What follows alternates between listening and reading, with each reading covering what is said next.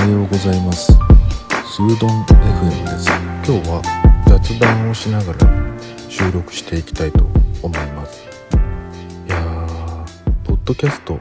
の配信で久々にちょっと気がついたことがあるんですけれども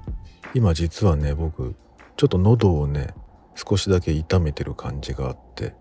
こうなっちゃうとなかなかこう毎日配信とかやってることが難しいなって改めて思ったんですよね。あの声が出なくなっちゃうと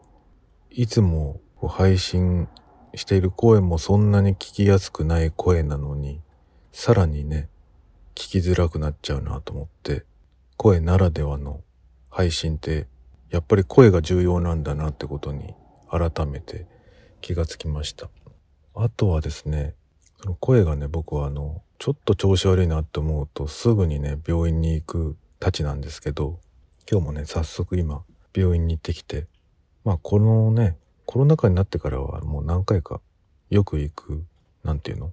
自分の行きつけの病院っていうのかなよく行くところに行ってるんですけれども、まあ2週間以内にね、あの、県外の人と打ち合わせをしたかとか、あったかとかね、そういうことを聞かれるようになってきてて、で、実際ね、そういう打ち合わせをしてると非常に気まずいですよね。この間もね、自分が病院に行くよりも、子供がね、ちょっと熱を出してしまってね、これは病院に行こうってことで、あの、よく行ってるんだけど、たまたまね、その、えっと、県外の人と打ち合わせをしたあたりだったんですよね。で、それをやっぱり申告しなきゃいけないので、そうするとね、もう病院に、いつも行ってる病院でも、あのまあ、できるだけ融通はしてくれるんだけど、もうあの、バイキン扱いですよね。あの、裏口から入ってくださいとか、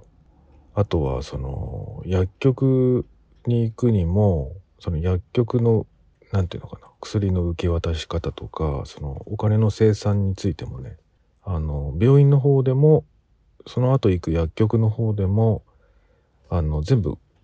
自分が行くんじゃなくて、もう間接的に看護師さんとかがお金のね、処理とかもしてくれたりとか、あとはその、いつも使ってる窓口じゃないところの、やっぱりこう、裏口みたいな ところからのやり取りとかっていうことをね、このローカルでさえもやっていますね。はい。もうバイキン扱いになっちゃうんですよね。あのもうしょうがないですよね。見えないし、その人に喋ってることをね、鵜呑みにできないっていうこともありますからね。です、まあそれは結構辛いなっていう風に感じたなっていうお話をちょっとしてみましたね。あとはね、もうできるだけやっぱり打ち合わせっていうのは、まあそりゃあった方が早いっていうケースはすごいわかるんだけど、あの、なるべくこう接触しないで今の時期は打ち合わせをするっていうことが大事なんだなっていうふうに思いましたね。はい。あとはね、ちょっと話も戻りますけども、今日は自分が一人で病院に行ってでその後お薬をねもらうことになってたんですけども薬局でねあの薬待ちをしてたら保険証ってあるじゃないですか。一番最初に受付の時に出すんですけど同じね名字の人がねあの立て続けにたまたまなんですけどいたんですよね。でそのせいでね保険証を返却する時にまた呼ばれるんですけどあの危うく間違いそうになってましたね。ああいう時に間違いが発生したり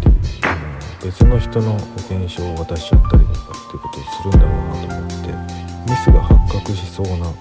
現場にたまたま居合わせたなっていうことがありましたね。はい。今日はちょっと病院絡みの話などなどでした。それではまた。